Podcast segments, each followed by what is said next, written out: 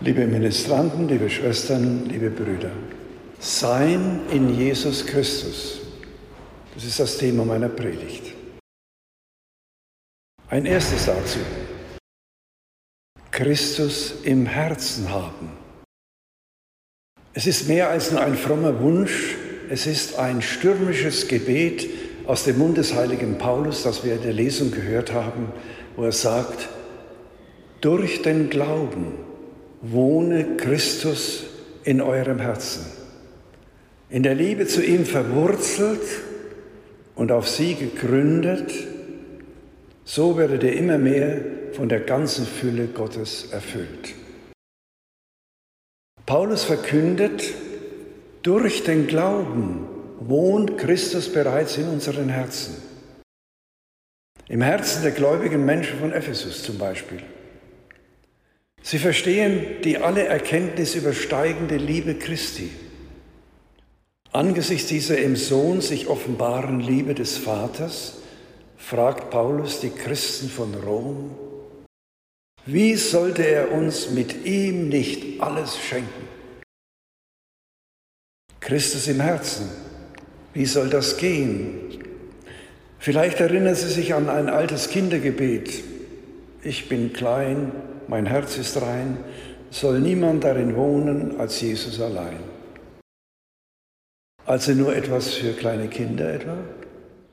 Jemand ins Herz schließen, darin wohnen lassen? Wie soll das gehen, wo wir doch wissen, dass Herzensangelegenheiten eine schwierige Sache sind? In unserer Zeit besonders, wo sich alles so schnell ändert, und ohnehin schon die Zuneigung zu einem Menschen aus Fleisch und Blut dem Wandel der Zeit unterworfen ist, wie das Scheitern mancher Ehe zeigt. Ein zweites, Christus im Alltag. Viel wird davon abhängen, ob und wie ich im Alltag mit Christus umgehe.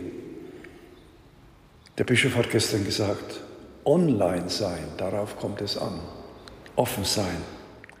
Ob ich zum Beispiel alltäglich bereit bin, mein Leben von ihm berühren zu lassen. Ob ich mich fragen lasse, welche Folgerung in einer bestimmten Situation möglich ist, was mein Glaube in dieser Situation für mich bedeutet. Welche Freiheit mir hier jetzt zuwächst, wenn ich mit Jesus rechne im Alltag. Ein zweites. Aber wie gelingt so ein Leben mit Christus?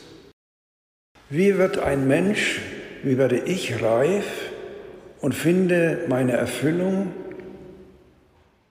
Doch nur, wenn ich mit dem Herzen gut sehe, wenn ich im Herzen mit Christus rechne. Ein erstes dazu. In Christus ist das Heil Gottes gegenwärtig.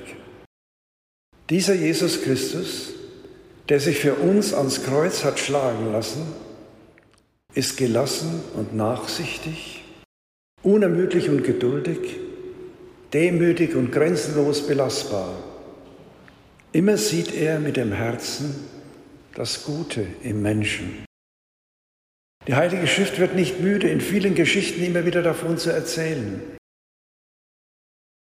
Wie kommt Jesus dazu, ganz in Gott zu ruhen? Ganze Nächte verbringt er im Gebet. Neben seinem öffentlichen Wirken ist also das Gebet, das Hören auf den Vater das Wichtigste. Und so macht Gott ihn zum Zeichen des Heils für das Volk Israel und für alle Völker, für die Blinden und die Lahmen, für die Gefangenen und die Vergessenen, ja, für die Sterbenden und Toten. Ganz auf den Vater hörend wirkt er heilsam, nicht aus eigener Kraft, sondern aus der Kraft, die Gott ihm gibt, Gott allein. Und dieser Jesus geht bis zum Äußersten in seiner Hingabe, weil Gott ihn hält. Und durch den Tod hindurch bis in die Auferstehung hinein fühlte sich vom Vater getragen und geführt, sodass er sogar das Schlimmste auf sich nehmen kann, was einem Menschen passieren kann, dass er grausam umgebracht wird. Mit Gottes Kraft begabt kann er reif werden als Mensch und kann sich als Sohn Gottes erweisen. Jesus von Nazareth wird also so zum Bild des erlösten und geheilten Menschen, des reifen Menschen, dessen Leben ans Ziel kommt und seine Erfüllung findet. Und wir? Mit dem Herzen müssen wir lernen zu sehen.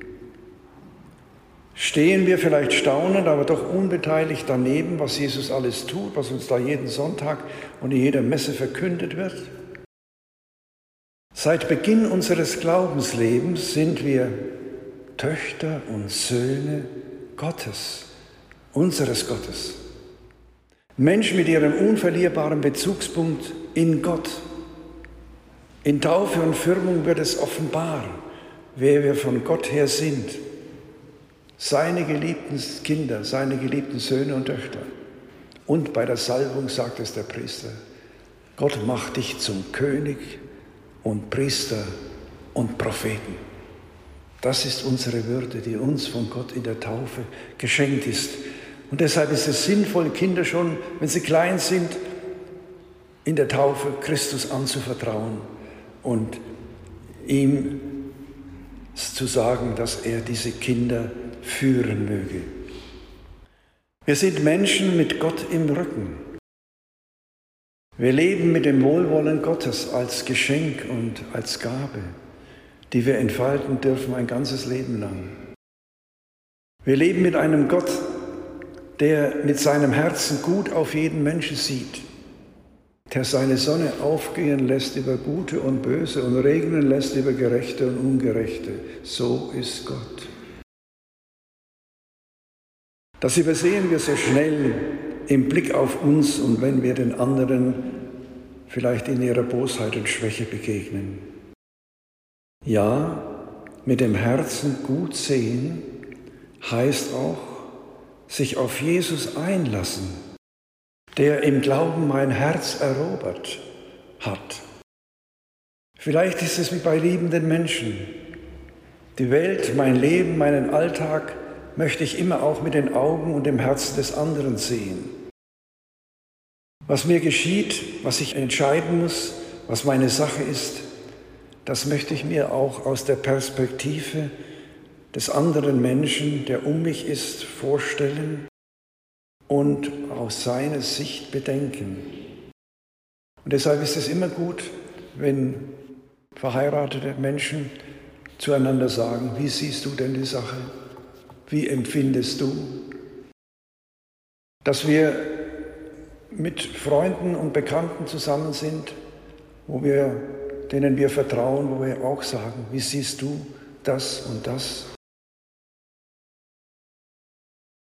Ja, mit dem Herzen gut sehen, das heißt auch, sich auf Jesus einlassen, mit Christus zusammenwachsen, um in ihm zu sein.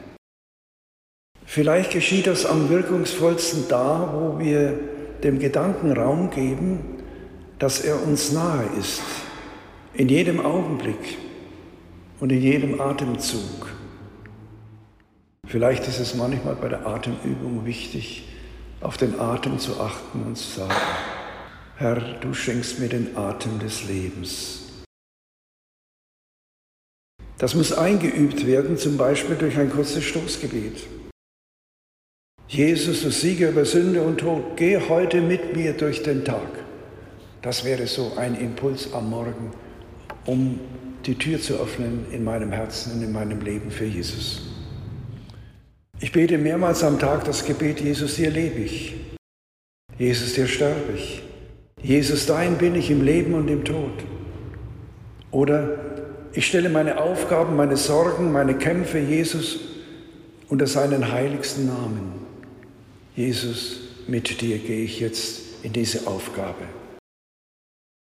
Vielleicht geschieht das, wenn wir uns bei dem, was wir tun, fragen, wie wäre es, wenn er tatsächlich neben mir stünde und so bei mir wäre, wie zum Beispiel der nächste Mensch. Was würde er sagen, wenn ich ihn fragen könnte? Wohin würde er mich bewegen, wenn er die Richtung angeben dürfte?